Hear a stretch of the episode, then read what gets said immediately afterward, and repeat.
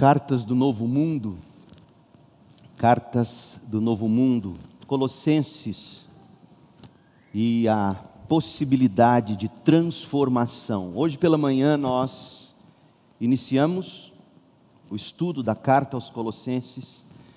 Agora à noite nós vamos prosseguir e vamos buscar em Deus agora em oração, graça. Mas eu peço que você abra em Colossenses, no capítulo 1, verso 28. Nós vamos ler, e me perdoem, eu queria que você ficasse em pé.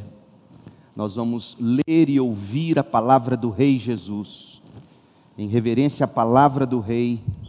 Vamos ler Colossenses, capítulo 1, verso 28. Eu leio, acompanhe-me em sua Bíblia. Eu estou usando a nova versão transformadora, NVT. Se você está buscando uma versão bíblica para ler, que seja fiel ao texto original, que seja de leitura fácil e agradável, hoje, no nosso idioma, para mim, a melhor que temos é a NVT, editora Mundo Cristão. Nova versão transformadora. Colossenses 1, 28. Portanto, proclamamos a Cristo, advertindo a todos e ensinando a cada um com toda sabedoria, para apresentá-los maduros, perfeitos, completos em Cristo. Proclamamos a Cristo, advertindo a todos e ensinando a cada um, com toda sabedoria, para apresentá-los maduros, perfeitos, completos em Cristo. Oremos. Ó Deus, em nome de Jesus, abra os olhos do nosso coração, a nossa mente, o nosso entendimento, para que a tua palavra penetre e que as nossas afeições sejam por elas tocadas, transformadas, possamos ter pela verdade do Senhor hoje à noite amor e capacidade para colocá-la em prática, em nome de Jesus. Amém. Pode assentar-se, por favor. Hoje cedo nós, nós começamos com uma pergunta: é possível encontrar alguém perfeito? É possível criar filhos perfeitos? É possível ter alguém perfeito? Ou ser alguém perfeito? Nós estamos, de fato, como dizia a vovó, desacossoados porque tantas vezes nos decepcionamos com as pessoas. Decepcionamos-nos com cônjuge, com filho, com pai, com mãe, com amigos, com pastor, com ovelhas. Nós nos decepcionamos com os políticos em quem votamos. E a gente fica então com a pergunta: é possível encontrar alguém perfeito? A carta de Paulo aos Colossenses foi escrita para dizer que em Cristo é possível ser perfeito, completo, maduro. Falamos da cidade de Colosso, colocamos o contexto da cidade e apresentamos o fluxo da carta. Deixe-me revisar com você que esteve de manhã e mostrar para você que está conosco agora à noite como que essa carta de Paulo se divide, para você se localizar nela e poder assim ler com maior entendimento, lembrando-se de que o tema da carta é que Cristo é supremo, Ele é superior a tudo e a todos. E contemplar o Cristo pela fé, estar em Cristo pela fé, no poder do Espírito, é o que vai nos tornando perfeitos a cada dia. No capítulo 1, Paulo trata de doutrina, no capítulo 2, ele trata de doutrina. No capítulo 3 e no 4, ele apresenta a prática derivada da doutrina que ele desenvolveu nos dois primeiros capítulos doutrina para os apóstolos, os apóstolos do Novo Testamento, não os de hoje. Doutrina para os apóstolos era o fundamento para qualquer tipo de possibilidade de se viver a vida cristã. Verdades que transformam, verdades que que nos encantam, e é isso que Paulo coloca no capítulo 1. No capítulo 1, Paulo relata aos Colossenses o teor das orações que ele fazia pelos Colossenses a Deus, Deus que é o autor da nossa transformação. ele fala sobre a pessoa e a obra de Cristo. No capítulo 1, quando ele ora por eles, ele fala sobre a missão que Cristo lhe deu de pregar o Evangelho, de pregar a pessoa de Cristo. E hoje de manhã nós nos detivemos apenas no capítulo 1. Nós vimos que Deus é quem transforma, Deus transforma por meio de Cristo, e Deus usa instrumentos como eu e você.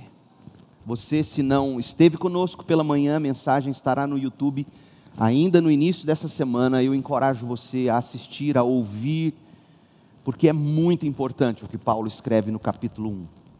No capítulo 2, Paulo contrasta o evangelho apostólico com outras ideias que falhavam em transformar as pessoas, porque todos nós vamos buscar transformação em alguma coisa em alguma ideia, em alguma filosofia, em alguma religião, em alguma crendice, na autoajuda.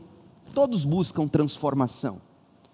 Todos buscam mudança, e o capítulo 2 é interessante porque Paulo vai mostrar o poder do Evangelho, e ele mostra o poder do Evangelho dizendo-nos que o Evangelho, sim, é o que transforma o ser humano. E ele faz isso colocando o Evangelho, a doutrina de Cristo, a doutrina dos apóstolos, em contraste com todos os falsos ensinos que estavam dentro da igreja de Colossos. Lembre-se de que a cidade era uma cidade misturada de gentios e judeus, e a igreja era também cheia disso. E, portanto, dentro da igreja havia diversos pensamentos diferentes. E Epáfras, que era o pastor da igreja, aquele que ouviu Paulo pregar em Éfeso, quando Epáfras, depois de alguns poucos anos pastoreando em Colossos, descobriu que dentro da igreja ele estava lidando com elementos do gnosticismo, que negava a divindade de Cristo, que dizia que a matéria é má. Ele vê elementos ah, do legalismo judaico, pessoas que diziam que você precisava ser circuncidado para ser salvo, seguir os rituais do judaísmo, a lei cerimonial. Então ele vê gnosticismo, ele vê legalismo judaico, ele vê paganismo. Havia pessoas adorando anjos dentro da igreja. E aí Epáfras corre, vai até Roma. Paulo estava preso em Roma. Quando você lê o final do livro de Atos, o último capítulo, e você vê que Paulo ficou ali preso, recebendo todos que ia a ele.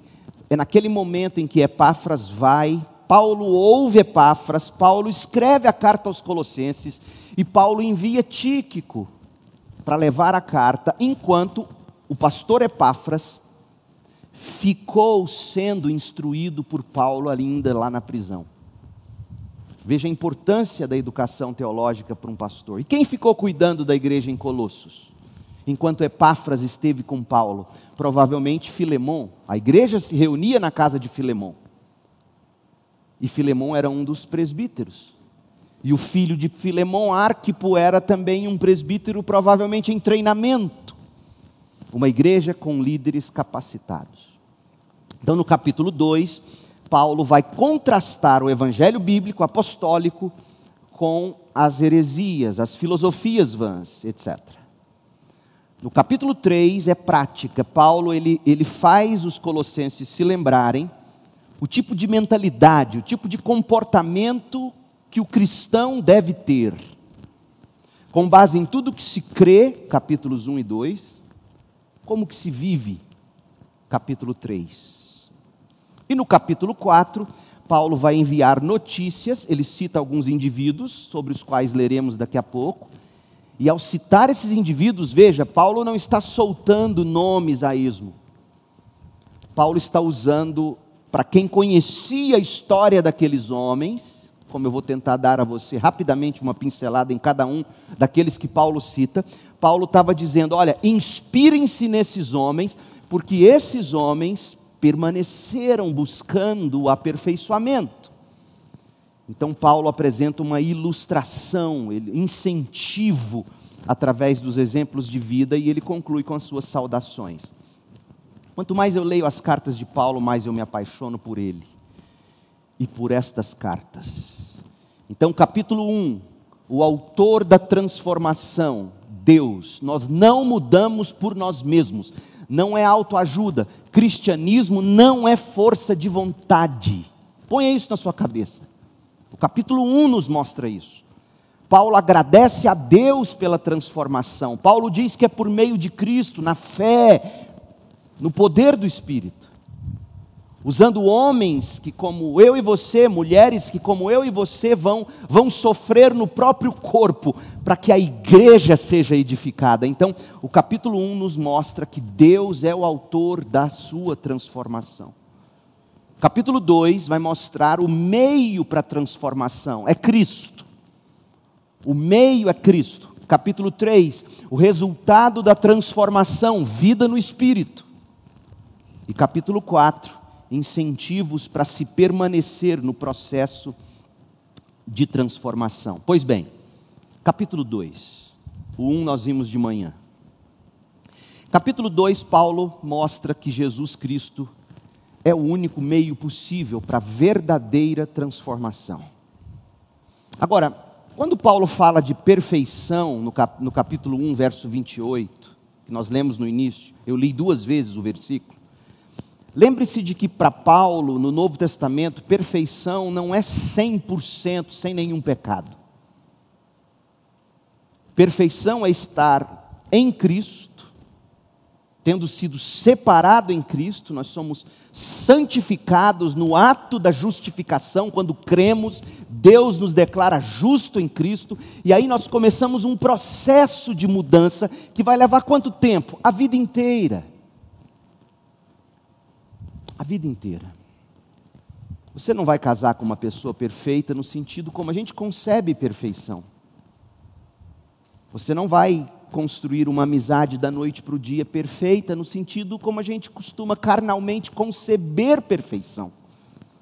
Todos nós estamos em processo de transformação. Eu tenho aqui na igreja alguém que se batizou no mesmo dia que eu, fica em pé, Heitor. Heitor me conheceu com rugas e verrugas. Nosso começo, batizamos aqui, vinte e tantos anos atrás. Heitor me conheceu. E eu espero que se ele tivesse aqui hoje e subisse aqui hoje para falar de quem eu fui aos olhos dele naquela época, porque tudo de ruim que ele viu em mim não era nem um terço do que de fato eu era. E você também. A gente é mestre em mascarar a nossa escuridão.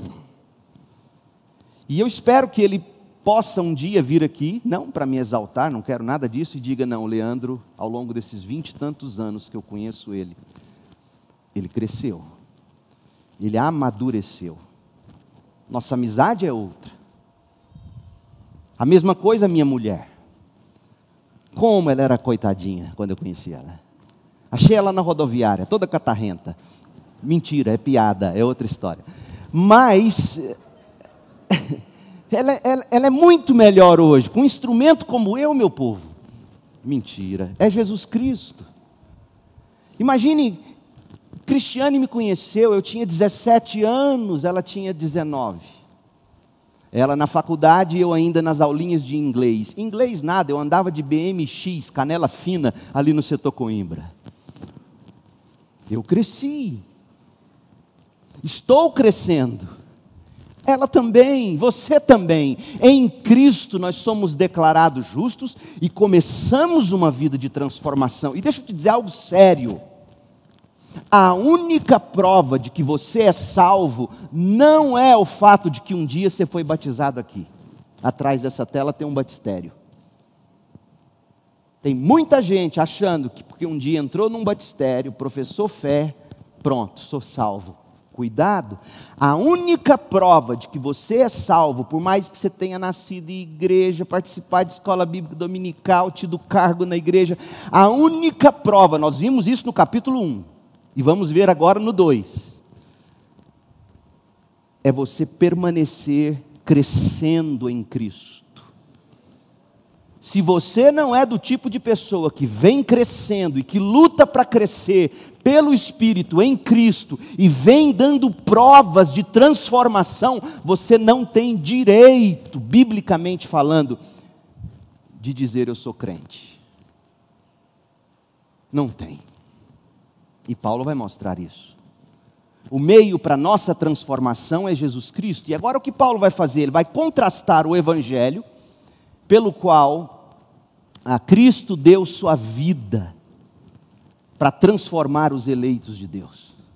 O evangelho que conta essa história, e Paulo vai colocar esse Cristo, Cristo do evangelho, que é o meio para a salvação, ele vai colocar ele em contraste com alguns falsos ensinos. E veja, você vai ficar surpreso em descobrir o quanto esses falsos ensinos ainda estão muito vivos hoje, dentro inclusive de igrejas evangélicas. Porque olha, não se iluda, as coisas se repetem, nada é novo debaixo do sol. Eu não me assusto com o que eu vejo acontecendo no mundo hoje. Eu me amedronto às vezes. Mas eu não me assusto. Porque eu gosto de ler e você também deveria ler a história. E quando você conhece a história, especialmente a da Bíblia, você vê que as coisas, a Siri de algum iPhone quer falar comigo, mais tarde eu a atendo.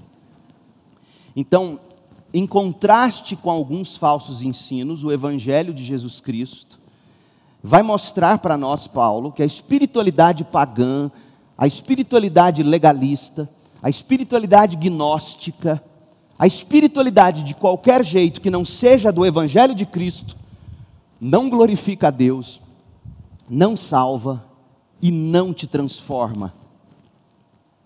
Talvez você esteja frustrado, tendo tentado mudar e nunca viu a sua vida mudar de verdade.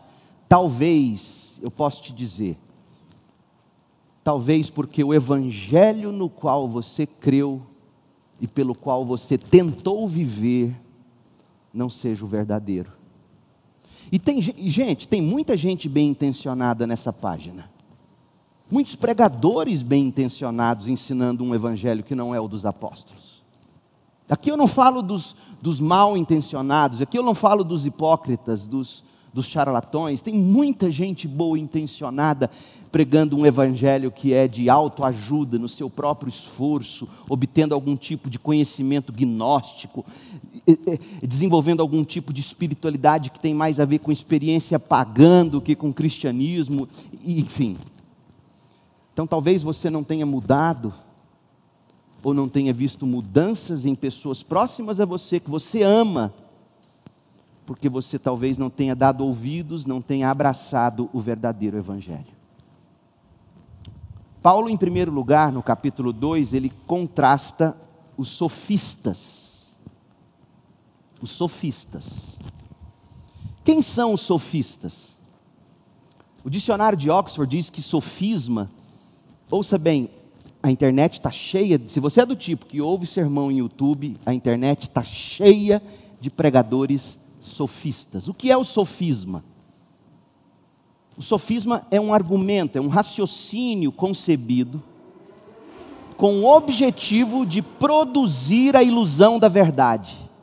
É dito de uma forma bonita, eloquente, tentando simular alguma coisa, alguns arranjos de lógica para te convencer com o raciocínio dele e a eloquência dele mas na realidade, o sofista está falando a mentira. Tem gente assim, falando bonito, gente de, de denominações tradicionais, inclusive, falando com todo vigor, com uma aparente lógica, lógica que Paulo vai dizer: Paulo, não sou eu, não brigue comigo, não, é com Paulo. É Paulo quem lacra essa turma.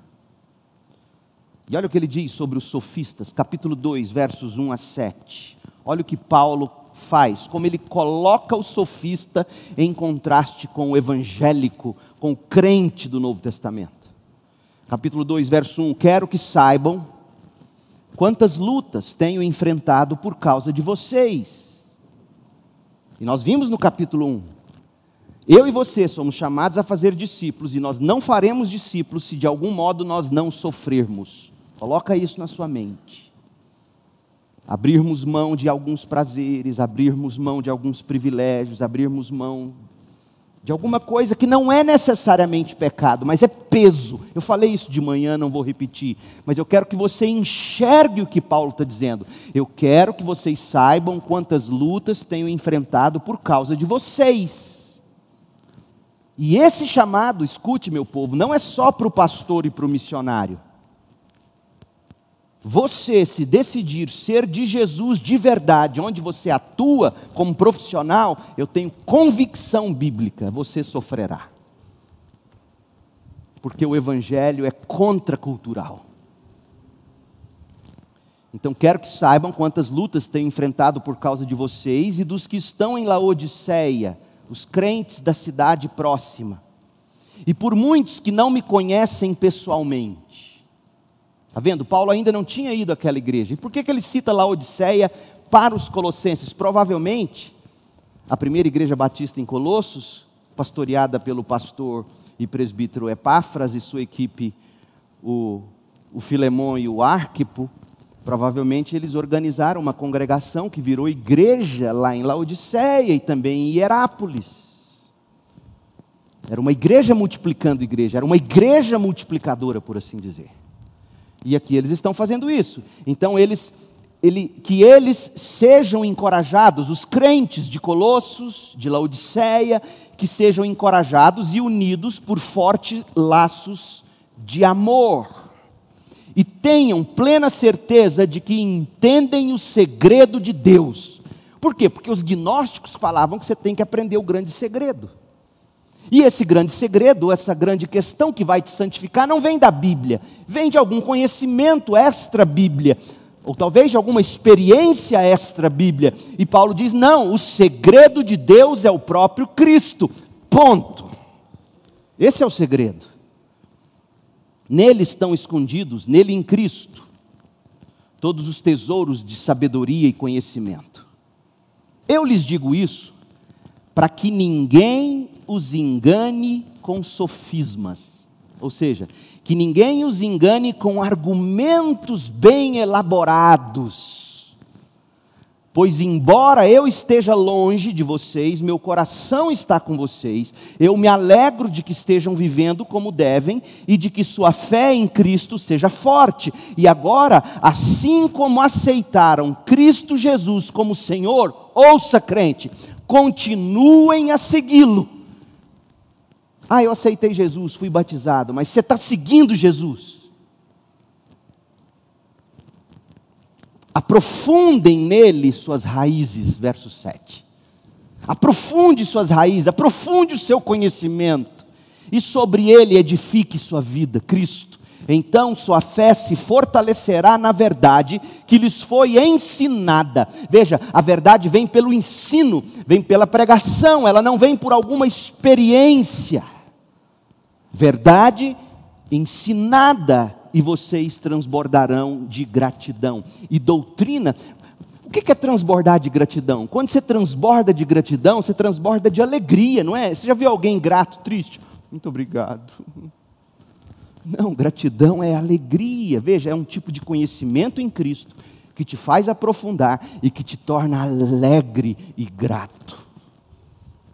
Paulo está dizendo: Cuidado com aqueles de argumentos bem elaborados que não te apresentam o segredo, Cristo, conforme o Evangelho dos Apóstolos. E mais, conheçam Ele, cresçam nele, sigam Ele, aprofundem-se nele, e assim, e somente assim, vocês transbordarão de uma grata alegria. Cristo em contraste com os sofistas, com os sofismas. Agora, Cristo em contraste com o gnosticismo. Capítulo 2, 8 a 10. O que dizia o gnosticismo? O gnosticismo dizia, como eu disse já no início, pela manhã e agora à noite um pouquinho, eles diziam: não, a matéria é má, o corpo é ruim, não presta. Então, como que Deus poderia se encarnar em corpo? dentre outras coisas. E o gnosticismo dizia que o importante é você ter algum conhecimento filosófico que talvez iluminasse melhor a sua mente. a, intele a intelectualidade vai salvar você, tentando trazer para hoje. Olha o que Paulo diz sobre isso, verso 8: Não permita que outros os escravizem. Uau! Falso ensino escraviza. Não permitam que os outros os escravizem. Essa palavra, esse verbo escravizar é interessante, é o mesmo que piratear. É, é, como os piratas mesmo faziam nos navios, eles chegavam no outro navio, entrava e dominava e tomava para si. Não permite que eles entrem e pirateiem o seu coração.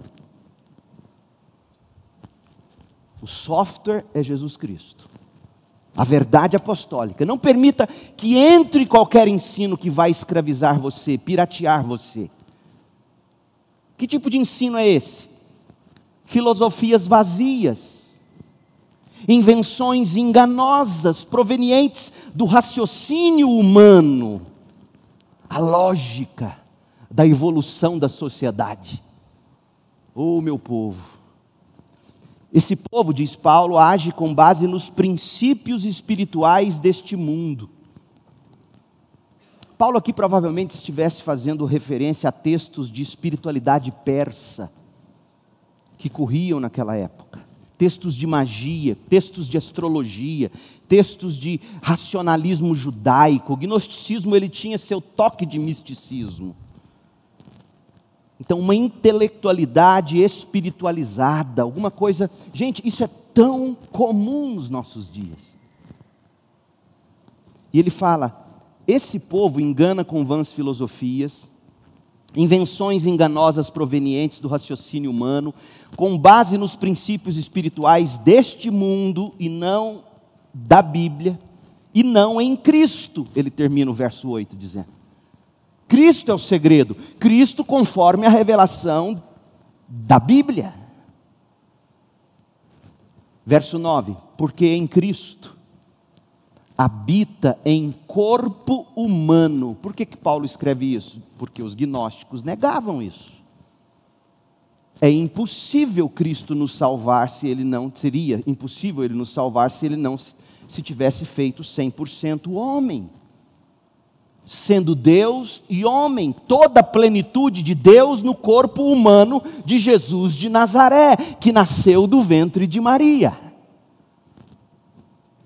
Portanto, porque vocês estão nele, o Cristo, o cabeça de todo governante, de toda autoridade, vocês também estão perfeitos, completos, maduros. Maturidade é estar em Cristo.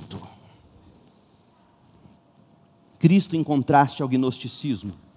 Cristo em contraste aos sofismas, Cristo em contraste ao gnosticismo, Cristo em contraste ao legalismo judaico, versos 11 a 17.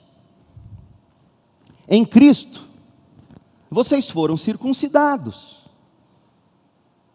Por quê? Porque diziam, não, você tem que crer em Cristo, mas tem que circuncidar, tem que fazer a fimose do bebê com oito meses, mais ou menos, ou antes até, oito dias oito dias. Em Cristo vocês foram circuncidados, é o coração que é mudado em Cristo, mas não por uma operação física, uma operação espiritual na qual foi removido o domínio de sua natureza humana. Essa é a transformação que tem que ocorrer. O domínio do pecado, o domínio da natureza humana dentro de nós tem que ser arrancado. É o novo coração que a gente recebe. E agora eu vou mostrar por que nós batistas batizamos como batizamos. Paulo era batista. Me perdoem os irmãos presbiterianos que tanto amo, e amo mesmo. No batismo, vocês foram sepultados com Cristo. É por isso que a gente deita na aguinha. Você sepulta defunto em pé, jogando terra na cabeça no batismo vocês foram sepultados com Cristo. O batismo simboliza isso. E com Cristo, ele, com ele foram ressuscitados, saíram das águas para nova vida por meio da fé. A fé que nos salvou é a fé que nos mantém sendo santificados para nova vida por meio da fé. Paulo falou isso em Gálatas 2:20, vivo não mais eu, Cristo vive em mim. A vida que eu agora vivo nesse corpo, eu vivo essa vida pela fé no filho de Deus, no grande poder de Deus, Colossenses, que ressuscitou Cristo dos mortos. Vocês estavam mortos por causa dos seus pecados e da incircuncisão da sua natureza humana, ou seja, era uma natureza humana cheia de carne, de inclinação ao pecado. Então Deus lhes deu vida com Cristo, perdoou todos os nossos pecados, cancelou o registro de acusações contra nós, removendo esse registro de acusação, pregando ele na cruz. Desse modo, desarmou o diabo, desarmou os governantes e as autoridades espirituais e os envergonhou publicamente ao vencê-los na cruz. A cruz foi o suicídio de Satanás. Satanás achava que crucificando o Filho de Deus mataria a obra de Deus. Satanás se matou crucificando Jesus. Desse modo, desarmou os governantes e as autoridades espirituais e os envergonhou publicamente ao vencê-los na cruz. Portanto, portanto, amo essa palavra na Bíblia. Não deixem que ninguém os condene pela comida, pela bebida, ou por não celebrarem certos dias santos, as luas novas, os sábados. Essas coisas são apenas sombras da realidade futura. E o próprio Cristo é essa realidade. Por isso que a gente não guarda o sábado. O sábado era a sombra do descanso que há em Jesus Cristo. Por isso nós não circuncidamos bebês, porque a circuncisão era a sombra da circuncisão que o Espírito em Cristo faz em nosso coração, removendo a inclinação da carne e nos dando um novo coração. Por isso que nós não dependemos do que se bebe ou deixa de beber, do que se come ou se deixa de comer porque em Cristo nós temos a comida e a bebida para a vida eterna. É tudo sombra, sombra de uma realidade futura, e essa realidade já chegou, ela é Cristo, o segredo, o mistério de Deus.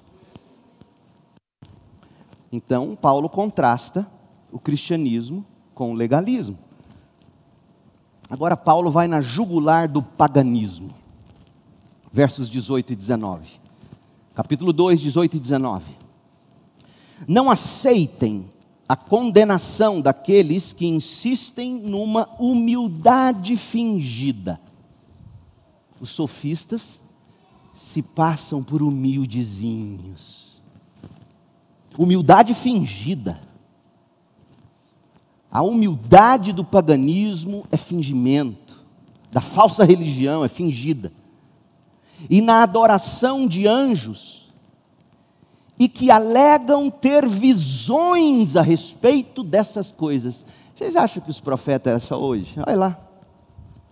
Tinha profeta dando visão ou tendo visão, dizendo coisas que tinham mais fundamento do que estava escrito, está escrito na Bíblia.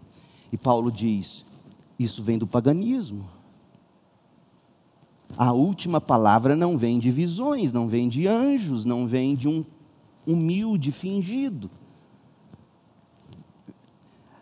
A mente pecaminosa deles os tornou orgulhosos. E eles não estão ligados a Cristo. Às vezes vocês acham que eu sou radical, né? Paulo está dizendo, esse povo que tem essa, essa falsa, eles não estão ligados a Cristo. Imagina Paulo dizendo isso. Quem é esse Paulo? Arrogante, fundamentalista. Paulo vivia pela verdade. Unido a Cristo por meio de suas juntas e seus ligamentos, o corpo cresce, amadurece, torna-se perfeito à medida que é nutrido por Deus. Paulo agora vai contrastar os ascetas o ascetismo. O que é o ascetismo? O ascetismo é a doutrina do pensamento ou de fé que considera que a disciplina exagerada do corpo, o autocontrole exagerado do corpo, do espírito, o autoflagelamento, os jejuns longos, aquela vida ermitão onde você se isola e se esconde. Paulo está dizendo: existia gente assim lá. Gente que nos dias de Paulo, para usar a linguagem de hoje, pagava altos preços de oração, se isolando em montes, passando fome e massacrando a carne. Você já viu isso hoje? E aqui eu não critico, eu digo com pena. Porque já existia isso nos dias de Paulo, e Paulo diz: essa espiritualidade não salva, não santifica, não transforma, tampouco glorifica a Deus. Tem muitos ascetas muitos que acham que esse autocontrole estrito do corpo ou do espírito é uma maneira de santificação. Aí Paulo passa a contrastar o ascetismo com a supremacia de Cristo. Agora, é importante porque o texto que a gente vai ler vai misturar tudo, vai misturar os sofistas, os gnósticos, o legalismo, o paganismo, o ascetismo, com pitadas de cristianismo, porque é isso que a heresia faz. Ela pega um pouco de cada coisa e mistura tudo num pote. E quando você abre essa Tupperware e olha lá dentro, por mais que na etiqueta diga cristianismo, o que você encontra lá dentro é tudo menos cristianismo. Carrega o nome de Cristo, tem pitadas de verdades bíblicas, tem um pouco de ascetismo, tem um pouco de paganismo, de legalismo, de gnosticismo, que são falados de uma forma muito bem entoada, como um sofista. E Paulo diz: nada disso. Olha os versos 20 a 23. Vocês morreram com Cristo. E Cristo os libertou dos princípios espirituais deste mundo é Cristo que te libertou do pecado lá na cruz. É Cristo que te libertou do diabo lá na cruz. Não é a sua espiritualidade a seta de, de, de autoflagelamento do corpo. Não é isso que vai te libertar. Quanta quanta gente boa, bem intencionada, talvez você conheça, talvez você já tenha ouvido isso ou dito isso, meu Deus. E eu espero que isso liberte você. O que a gente está fazendo aqui hoje é culto de libertação. E eu quero que Deus te liberte pela verdade. Porque o que Paulo está dizendo é o que, o que te arranca dos princípios desse mundo e das mãos do diabo, não é essa espiritualidade onde as pessoas vão te dizer, agora você precisa de libertação, e aí você vai cumprir certas regras vai deixar de comer certas coisas, vai, vai orar tantas horas por dia, vai, vai, vai se isolar em algum lugar, vai flagelar seu corpo de algum modo. E Paulo diz: não, não são essas coisas que libertam você, Cristo te libertou. Uma vez em Cristo, não há mais condenação para os que estão em Cristo Jesus. E aí Paulo pergunta: se Cristo libertou vocês dos princípios espirituais deste mundo, do diabo, das mentiras do diabo. Por que continuar a seguir, seguir as regras deste mundo? Para quê? Para que continuar dizendo não mexa, não prove, não toque? Essas regras não passam de ensinamentos humanos sobre coisas que se deterioram com o uso, podem até parecer sábias, porque exigem alguma devoção, alguma abnegação, alguma rigorosa disciplina física, mas em nada, em nada contribuem para vencer os desejos da natureza pecaminosa. Paulo está dizendo: o grande problema do homem não é o diabo, é o coração pecaminoso. E tem muita gente achando que está fugindo do diabo, sem deixar Deus tocar na natureza pecaminosa do coração.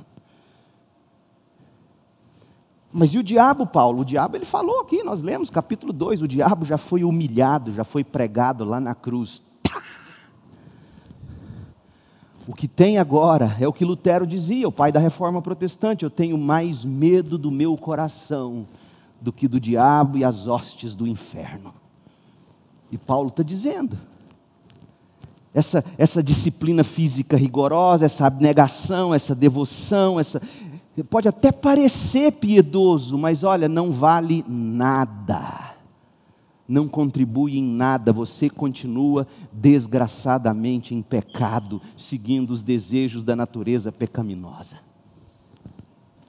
A supremacia de Cristo sua total e incontestável superioridade é suficiente para nossa transformação. É o que Paulo agora vai demonstrar no capítulo 3. Paulo era um gênio, não é verdade? Capítulo 1 ele ora, mostrando pelo que ele orava, ele dá o exemplo dele. Capítulo 2, ele coloca em contraste todas as heresias e mentiras, detona com cada uma delas de uma forma bem enérgica. Ele humilha esses mentirosos, por mais que estivessem bem intencionados. E agora ele vai dizer: sabe o que de fato te salva? É a transformação que em Cristo Deus promove. E o resultado dessa transformação é vida no espírito. E o que é vida no espírito? Não é você viver flutuando, levitando, tendo visões e experiências que é vida no espírito, Paulo? Capítulo 3. A pessoa que Deus mesmo transforma por meio de Jesus, sabe o que ela faz quando ela é transformada por Deus por meio de Jesus? Ela busca Jesus ainda mais. Quer ver? Infelizmente, às vezes, capítulos e versículos atrapalham a gente ler o texto na sequência. É muito bom para nos ajudar a encontrar os textos, mas geralmente a gente pensa que o capítulo seguinte não tem nada a ver com o capítulo que acabou, mas tem tudo a ver. Olha o último versículo do capítulo 2, o verso 23. Essas filosofias e formas de espiritualidade podem até parecer sábias, pois exigem devoção, abnegação e rigorosa disciplina, mas em nada contribuem para vencer os desejos da natureza pecaminosa. Então, Paulo, o que que transforma? Aí ele vai mostrar agora. O que de fato então destrói essa natureza pecaminosa na gente? Em primeiro lugar, afeições, corações devotados a Cristo. Como? Capítulo 3, de 1 a 4. Uma vez que vocês, diz Paulo, uma vez que vocês ressuscitaram para uma nova vida com Cristo, isso se deu pela fé. Isso foi simbolizado no batismo. Uma vez que vocês ressuscitaram para uma nova vida com Cristo, sabe como é que você tem que viver? Mantenham, mantenham, olha o verbo, mantenham os olhos fixos nas realidades do alto, onde Cristo está sentado no lugar de honra à direita de Deus. Mantenha os seus olhos lá, Cristo, lugar de honra, o céu, a herança celestial, lá é a nossa recompensa. Eu perco a minha vida nesse mundo para ganhar uma muito melhor na que está por vir. Ponha seus olhos, mantenha os seus olhos nisso. Segundo verbo, verso 2: Pensem nas coisas do alto e não nas coisas da terra. Pois vocês morreram para esta vida e agora sua verdadeira vida está escondida com Cristo em Deus. O que, que significa isso? Significa, gente, que tudo aquilo que Deus promete para nós em Cristo, tantas vezes a gente não percebe, a gente não entende, a gente não vibra. Eu digo isso de novo e de novo para você entender o que eu quero dizer. Se nós estivéssemos aqui assistindo nesse telão a final da Copa do Mundo e o Brasil fizesse o último gol no último minuto, que lhe desse o hepta, a gente jogaria esses bancos para cima gritando gol. O Júlio ia juntar com o Itamar e gol e virar aquela bagunça. Mas quando a gente lê, porque Deus amou o mundo de tal maneira que nos deu o seu único filho, para que todo aquele que nele crê não pereça no inferno, mas tenha vida eterna. Vamos ser honestos? Isso mexe nada em nós. Essas realidades que estão escondidas com Cristo em Deus não movem nossos corações. Isso é uma tristeza. Por isso que Paulo diz: mantenham os olhos fixos nas realidades do alto, pensem nas coisas do alto, peçam a Deus que essas coisas movam seus corações, para que o que você tem em Cristo, que ainda está por vir, te encante mais ainda. É mais ou menos o seguinte: digamos que você descubra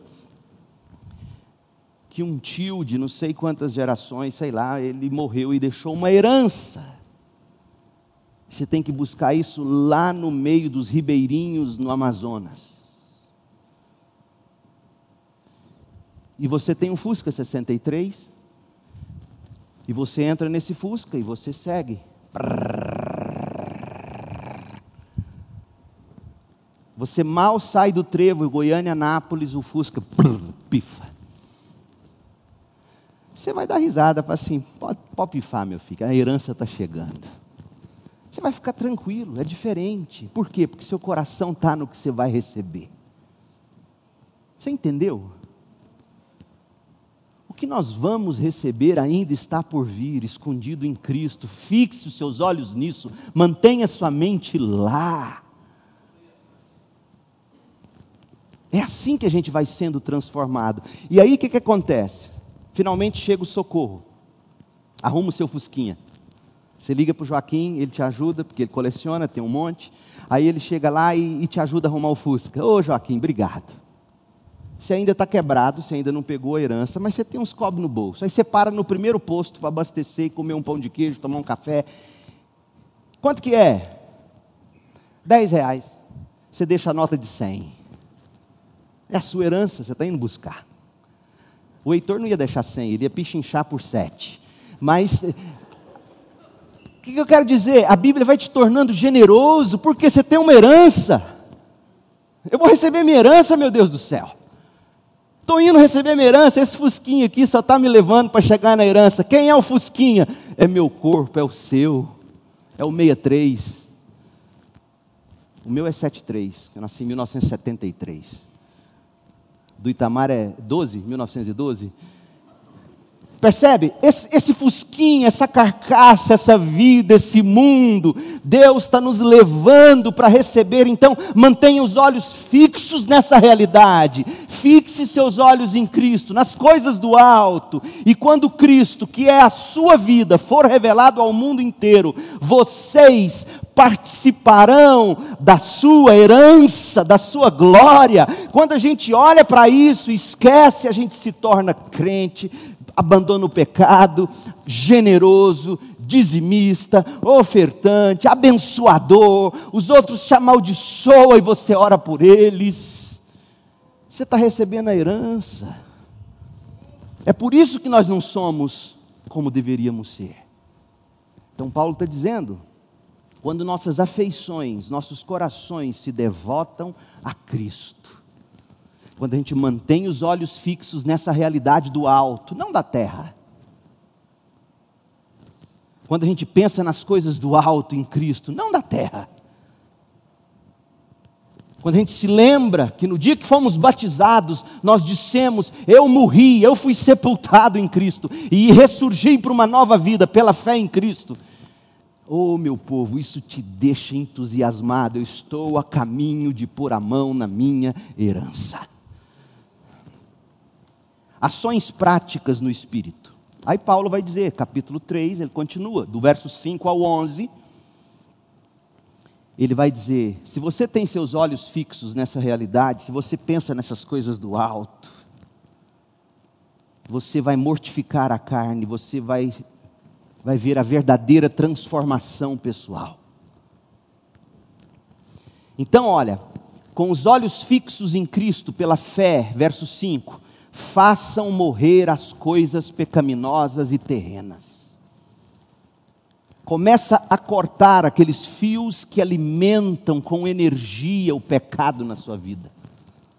Faça morrer essas coisas pecaminosas, faça morrer essas coisas terrenas que estão dentro de vocês, dentro de vocês. O problema maior do seu casamento não é a relação, está dentro de você. Está dentro da esposa, está dentro do marido, está dentro do filho. Fiquem longe da imoralidade sexual, porque é incrível como a vida do pecado, a primeira coisa que ela nos leva a fazer é a imoralidade sexual. Jovem, você vai saber o que eu estou dizendo. Quando você está ansioso com alguma coisa, quando você está sofrendo com alguma coisa, a primeira coisa que você faz, geralmente sabe o que, que é? Pornografia.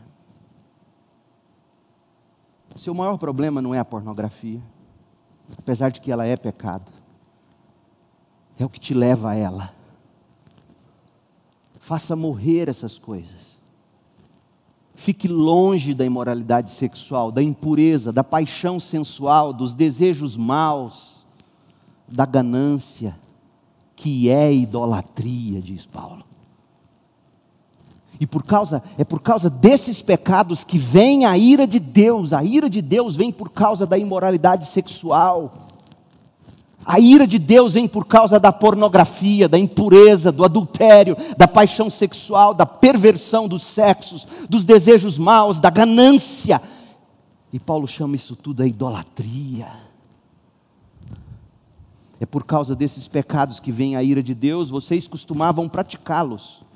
Vocês costumavam praticá-los quando sua vida ainda fazia parte deste mundo, mas agora é o momento de se livrarem da ira, da raiva, da maldade, da maledicência. Veja, parece que a raiva, a maldade, a maledicência, a linguagem obscena, parece Paulo dá a ideia de que essas coisas te levam à impureza.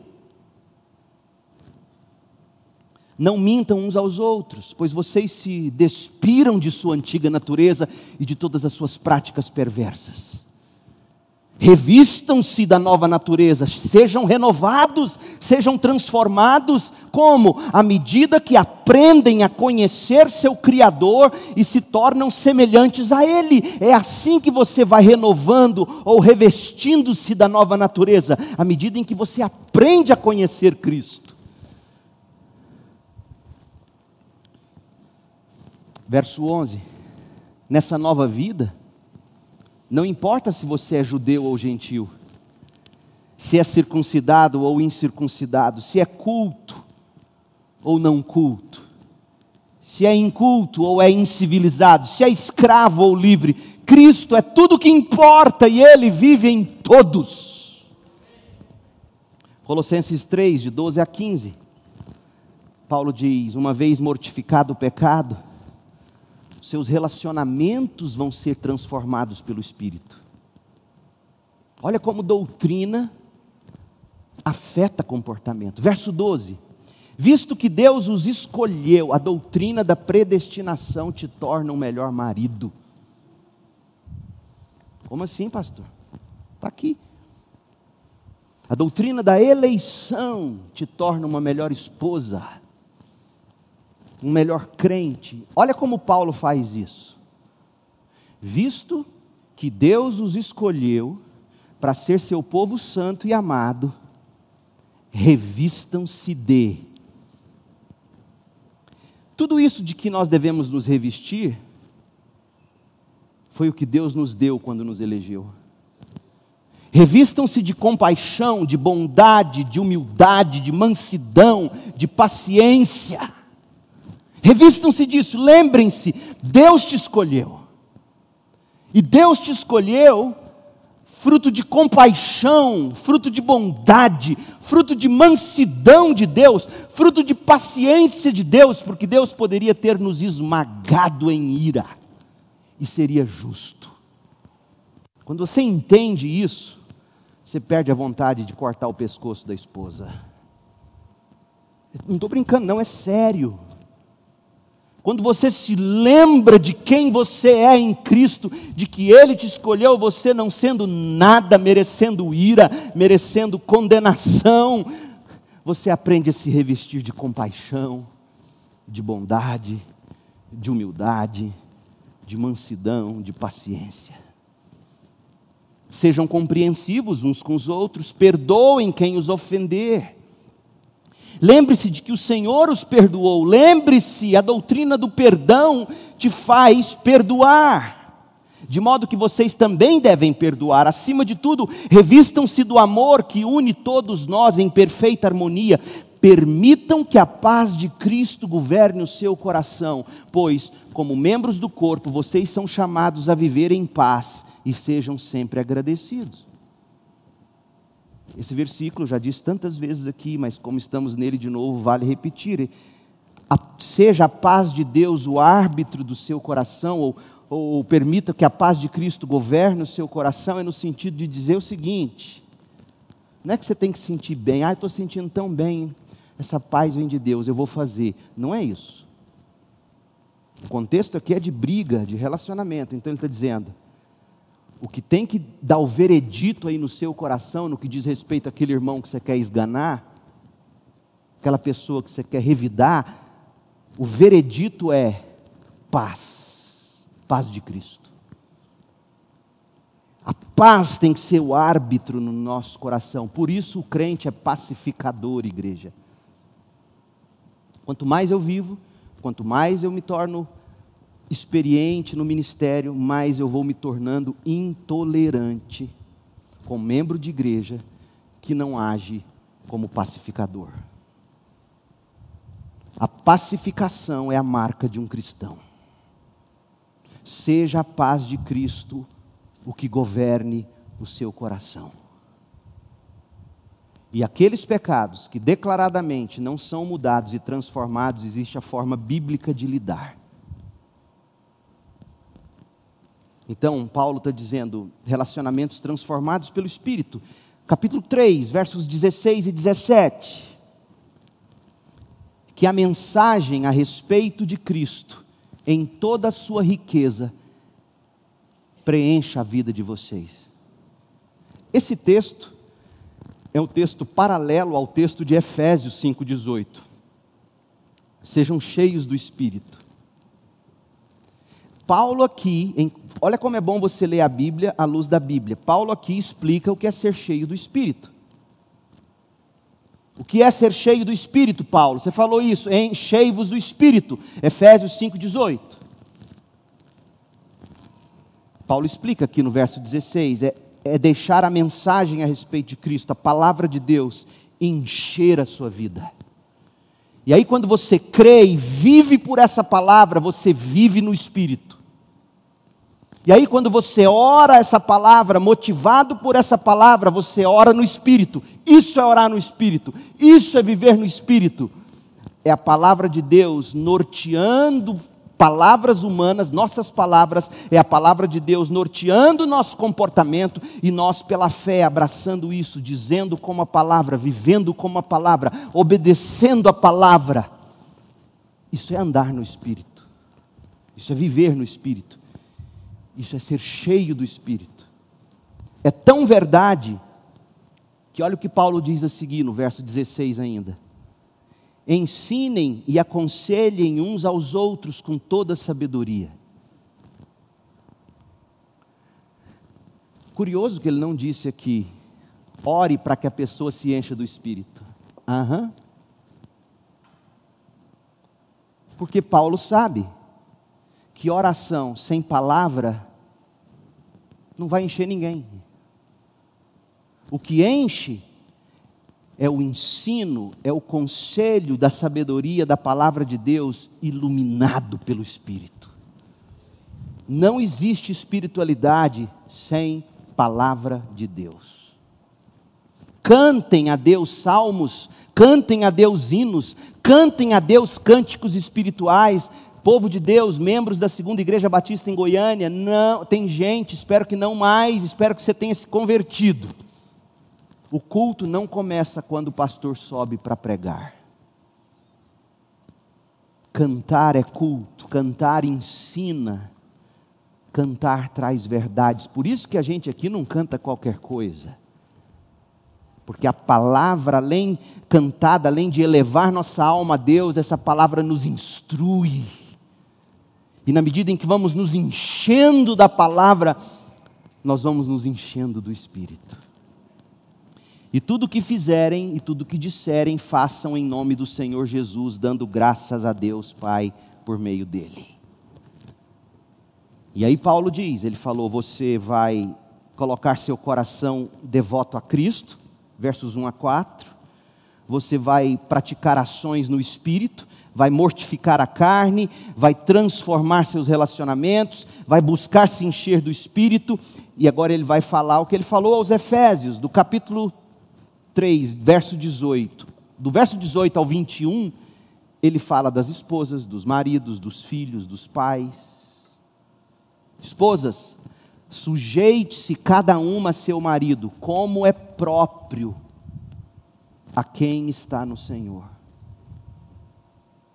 Não existe mulher crente que não se submete ao marido. Agora, irmãs, o marido que abusa de você fora do Senhor, use as ferramentas da igreja para aplicarmos a disciplina nesse homem que abusa de sua autoridade. Use isso. Maridos, ame cada uma sua esposa. Ame. Ame no sentido de se entregar por ela como Cristo se entregou. E nunca trate a esposa com aspereza. Nunca. Não seja um ogro, um bruto. Filhos, obedeçam sempre a seus pais, pois isso agrada ao Senhor. Pais, não irritem seus filhos, para que eles não desanimem. Eu já contei das filhas de um diácono que uma vez me procurou, não é aqui não, em outro lugar. E conversando e tudo, e perguntei, mas por que vocês não vão a igreja nenhuma? As filhas do diácono viraram para mim com lágrimas e disseram: A gente não quer o Deus do meu pai. Quantas vezes esse pai irritou suas filhas com hipocrisia? com aspereza, com incoerência, com berros e gritos. Colossenses 3, 22, até o capítulo 4, verso 1, Paulo vai falar dos, dos, dos escravos ou dos empregados, ele vai falar dos patrões. Então, essa é a vida transformada por Deus através de Jesus Cristo. Ela é vivida no espírito, a pessoa devota suas afeições a Cristo. Os empregados, verso 22, eles começam a obedecer aos patrões, eles procuram agradá-los sempre, não apenas quando a câmera está lá instalada, olhando o que, que você faz com o dinheiro do caixa da empresa, quando o patrão está olhando. Serve com sinceridade, por causa do temor ao Senhor, em tudo que fizerem, trabalhem de bom ânimo, de bom ânimo, como se fosse para Deus e não para os homens. E sabe qual é a garantia? Paulo dá. Não é a recompensa do seu patrão que você tem que esperar. Qual é a recompensa? Olha o verso 24. Lembre-se de que o Senhor lhe dará uma herança.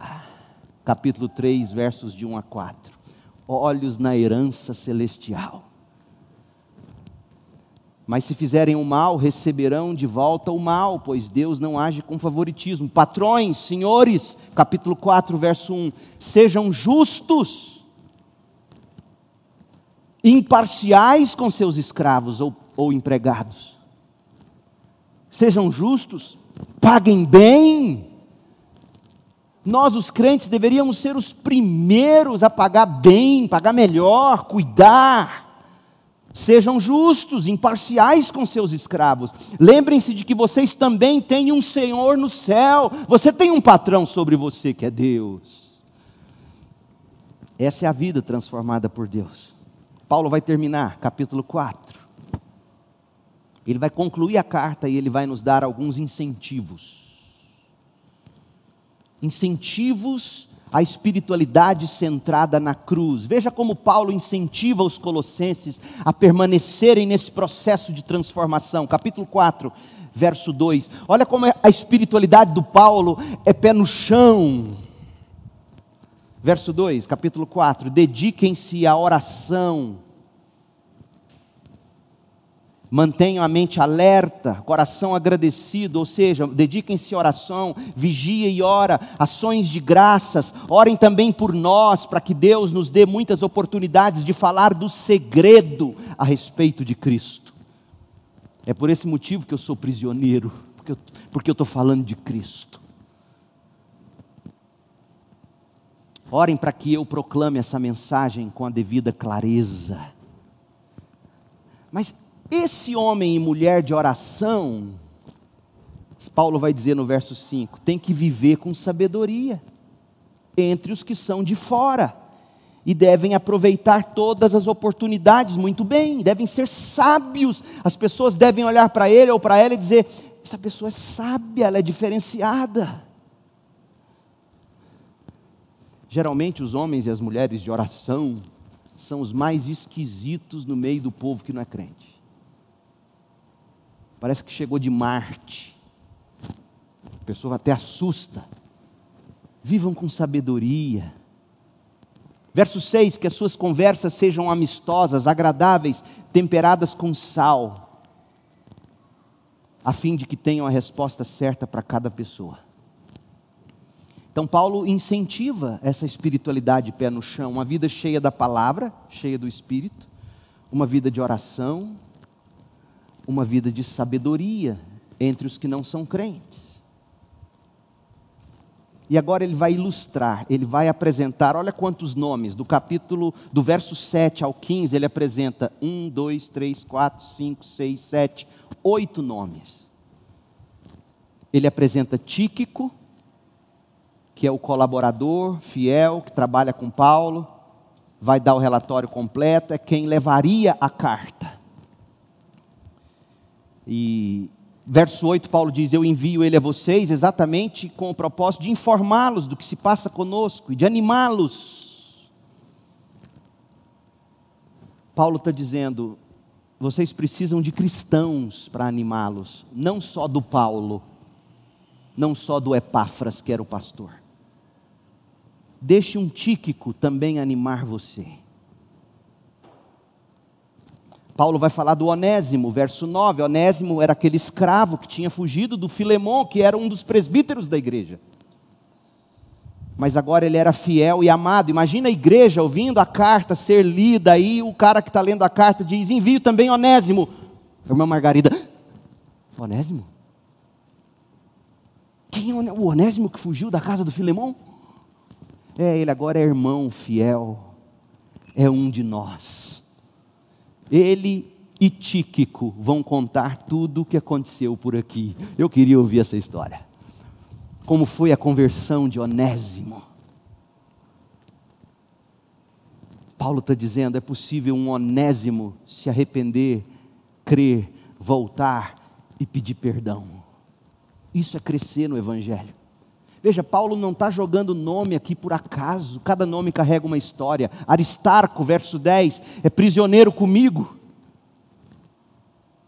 Tem outro aqui junto comigo, não sou só eu que vivo sendo preso por causa do Evangelho, não, tem outros, tem o Aristarco, ele lhes envia saudação. Tem Marcos, Marcos, o primo de Barnabé. Sabe quem foi Marcos? Lá em Atos. Paulo briga com Barnabé porque Marcos desistiu e, e, Barnabé queria levar ele de novo na outra viagem missionária e Paulo falou não, esse menino não aguenta o tranco e Barnabé, Paulo, vamos acreditar, vamos investir, Paulo intransigente, não. Eles romperam, cada um foi para um lado. Mas agora Marcos está aqui. E ele faz questão de dizer, é, é aquele Marcos mesmo, é aquele por causa de quem eu briguei com Barnabé. Mas tudo está resolvido. Eu fico tão em paz quando eu vejo que Paulo explode, porque às vezes eu também explodo. Às vezes eu também brigo, às vezes eu também digo que eu não devo. Às vezes eu viro para o mansinho do Barnabé, tentando ajudar o Marcos, diz: Que é isso, Barnabé? Esse menino não vai arrumar nada, não, não vai virar ninguém. Já tentamos. E Paulo está aqui humilde, dizendo: Eu fiz besteira, eu fiz caca, eu me arrependi. João Marcos, fizemos as pazes, Barnabé, está tudo bem, eu estou crescendo em Cristo. Oh, meu povo, isso é lindo. Quem é o Marcos da sua vida? Aquele em quem você não acreditava. Esse, esse vai dar nada. Esse não vai para o seminário de jeito nenhum. Barnabé, você vai mandar esse menino para o seminário? largou a gente no meio do caminho.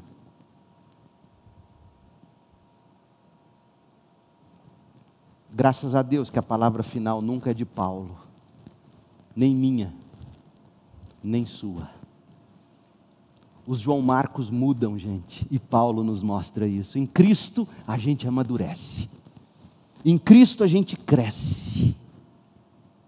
E tudo o que a gente mais precisa quando um Paulo abandona um Marcos é que um Barnabé esteja perto, para juntar os cacos do Marcos. E na hora certa, do jeito certo, com a sabedoria de Deus, ir lá no Paulo e falar: Paulo, vamos repensar aquela história. E eles fazem as pazes. Aí Paulo fala de Jesus o justo no verso 11 manda lembrança. Quem é Jesus o justo? A gente não sabe, mas pela forma como Paulo fala dele, devia ser um homem muito grande na sociedade, conhecido. E se o chama de justo, talvez fosse um magistrado convertido. É possível gente grande converter. Epáfras, versículo 12. O Epáfras é um de vocês, é servo de Cristo Jesus, é o pastor, é o homem que se converteu debaixo do meu ministério quando eu estive em Éfeso. Ele organizou essa igreja, ele estabeleceu essa igreja, plantou a igreja em Laodiceia. Tem o Lucas, verso 14, o médico amado. Presta atenção aqui, médicos da nossa igreja. Lucas abandonou a medicina somente para cuidar de Paulo. Você tem noção disso? Só Lucas esteve ao lado de Paulo nos últimos momentos da vida dele. A gente lê isso em 2 Timóteo. E quantos de nós acontece aqui, dentro debaixo do nosso nariz, entra na faculdade, some da igreja. Não, estou muito ocupado. Eu tenho pena. De coração eu tenho pena. Não sabe o privilégio que é ser um Lucas na vida de um Paulo que, que Deus te deu? Que diploma Ele te deu? Que carreira Ele te deu? É grande demais para você simplesmente servir Paulo? É grande demais? Então você não entra no reino dos céus, porque o reino dos céus é para pequeninos, é para crianças, é para gente humilde, mansos e humildes de coração. Lucas era um homem inteligente. Leia o evangelho dele. Leia o livro de Atos que ele escreveu, veja a cultura daquele homem, a sabedoria, o médico amado de Paulo.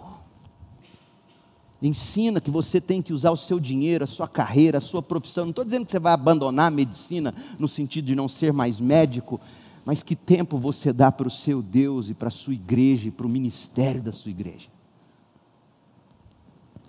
Isso não é só para os médicos, não, é para os grandes em termos de oração, em termos de dinheiro.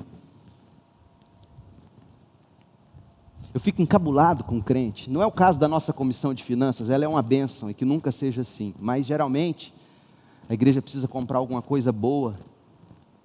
Na casa do sujeito, se ele tem o dinheiro, ele nem pensa, ele vai lá e compra o melhor.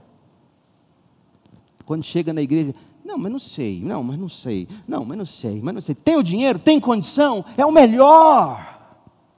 O médico Lucas, amado, deu ele. Paulo, meu ministério vai ser escrever sobre as suas histórias, escrever o Evangelho, cuidar de você com as doenças, aqueles que estão perto de você. Eu quero ajudar você nas igrejas que você vai plantar. Eu quero estar, eu quero ser o seu socorro, Paulo. E eu, como pastor, eu sei o quanto os Lucas valem na vida de um pastor. Oh, meu povo, eu sei o valor dos Lucas. Eu sei o valor daqueles que têm tempo corrido e simplesmente às vezes chega aí e abençoa o pastor. E fala, pastor, estou aqui. Estou para te ajudar, estou para te servir. Cadê os Lucas? Paulo diz: Lucas, o médico amado, envia saudações para vocês assim como Demas. Sabe quem é esse Demas? Até então era crente. Mas o Demas virou um demônio. Capítulo 2, lá no capítulo 4 de 2 Timóteo, que a gente ainda vai ver, a gente vai descobrir que esse Demas abandonou tudo Por quê? Deve ter acontecido o seguinte: Paulo foi solto da prisão, Demas saiu com ele. E aí eles começaram um novo ministério na, na, na tentativa de chegar a Roma, a, a Espanha, como Paulo queria. Demas deve ter dado de cara com as dificuldades e se encantou com esse mundo, diz Paulo em 2 Timóteo. Se encantou com esse mundo e foi embora para Tessalônica. Fica a lição para nós. Mandem minhas saudações aos nossos irmãos em Laodiceia e também a ninfa. Quem é essa mulher nós não sabemos. E a igreja que se reúne em sua casa. Que coisa linda. E eu termino. As instruções finais de Paulo.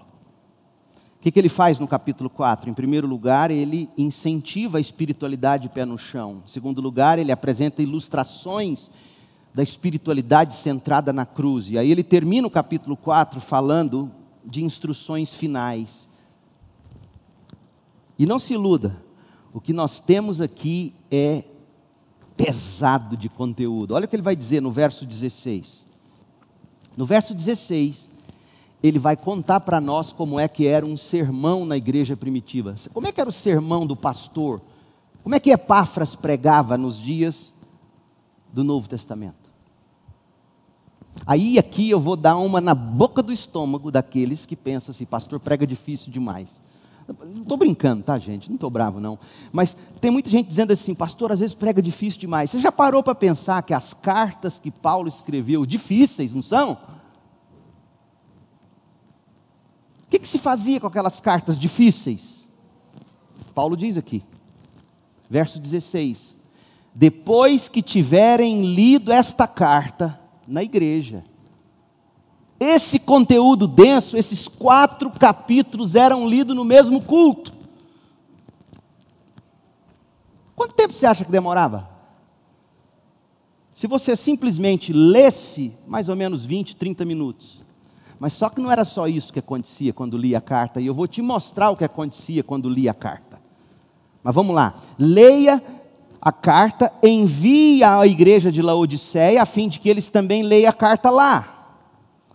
E vocês vão ler a carta que eu enviei para lá, aí na igreja de vocês depois, no outro culto. E digam a Arquipo, Arquipo é o filho de Filemon, cuide em realizar o ministério que o Senhor lhe deu. Por isso que a gente acha que Arquipo, filho de Filemon, estava sendo treinado para ser presbítero. Então, como é que era o sermão na igreja primitiva? 1 Timóteo 4,13, eu amo isso aqui. Paulo manda ler a carta, você viu aqui? Leia essa carta, depois essa carta vai ser lida em Laodiceia, a de Laodiceia vocês leem aí. E aí, Paulo escrevendo a Timóteo em Éfeso, 1 Timóteo 4,13, Paulo diz como é que Timóteo deveria pregar. Olha o que ele diz: Até a minha chegada, Timóteo, dedique-se à leitura pública das Escrituras. As Escrituras aqui eram o Antigo Testamento. Então, quando não, não tinham cartas dos apóstolos para ler, eles liam o Antigo Testamento. Trechos longos, textos grandes. E, e, não apenas leiam, mas façam o seguinte: a partir dos textos, encoraje, a partir dos textos, ensine. Era assim que se pregava na igreja primitiva. Por isso que a gente lê o texto, explica o texto e aplica o texto. Nós não somos do tipo que lê o texto, foge do texto e nunca mais volta para o texto. Essa não é a pregação apostólica. A pregação apostólica é: até a minha chegada, leia publicamente a Bíblia, encoraje e ensine, fundamentado na Bíblia. E agora sim, o final. Verso 18. A autenticidade da carta. Ele diz aqui: Esta é minha saudação de próprio punho. Paulo, como eu queria ver esse pergaminho com a letrinha de Paulo assinando. Paulos. Timóteo anotou tudo que foi ditado para ele e Paulo escreve de próprio punho. E olha como ele termina a carta. Lembre-se de que estou na prisão. Por que, que Paulo escreveu isso, gente? Sabe o que ele está dizendo para mim e para você? Sejam meus imitadores, como eu sou de Jesus Cristo. Lembre-se, eu estou na prisão. Que a graça de Deus esteja com vocês. Você quer transformação? Paulo ensina nessa carta que é possível. Em Cristo é possível. Sob o discipulado e o cuidado de uma igreja, uma comunidade de fé, de pessoas que você deixa entrar na sua vida, é possível. É possível você se arrepender do seu pecado, crer em Jesus Cristo e dizer: Eis-me aqui, transforma-me. É possível você buscar, ler e aprender. É tanto possível que Paulo escreveu Colossenses 2, de 6 a 7. E eu vou encerrar com essas palavras. Mas saiba, talvez você não tenha sido transformado ou transformada como eu disse. Primeiro, talvez você nunca ouviu e nunca creu no Evangelho, como hoje você ouviu, e portanto poderá crer. Segundo, talvez o que você um dia ouviu e creu não tem nada a ver com o que você está descobrindo agora, lendo a Bíblia assim. Billy Graham dizia que um número enorme dos membros das igrejas batistas dos Estados Unidos, no tempo dele, era composto de pessoas que nunca tinham nascido de novo. Se era assim lá, imagina hoje cá. Olha o que Paulo diz, Colossenses 2, 6 e 7. E agora, assim como aceitaram Cristo Jesus como Senhor, aceite Jesus Cristo como seu Senhor, continue a segui-lo. Aprofunde nele suas raízes, sobre Jesus edifique a sua vida, então sua fé se fortalecerá na verdade que lhes foi ensinada, e vocês transbordarão de gratidão. Queira isso, Cristo, aprofundar em Cristo, ser ensinado sobre Cristo, queira isso, e sua vida será transformada. Oremos, feche seus olhos. Ó Deus, em nome de Jesus, só o Senhor pode convencer do pecado.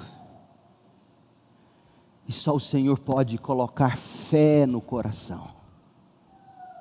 Arrependimento e fé é obra do Senhor pela palavra. Ó Deus, e eu tentei o melhor que eu pude. Pegue a tua palavra agora, Senhor, e abra corações, rasgue corações e que ela entre com todo vigor. E que o Senhor mesmo salve e santifique. Para a glória de Jesus e a nossa transbordante alegria e gratidão nele. No nome de quem nós oramos. Que a graça do Senhor Jesus Cristo, o amor de Deus o Pai, a comunhão e as consolações do Espírito estejam sobre a igreja hoje e para sempre. Em nome de Jesus, amém.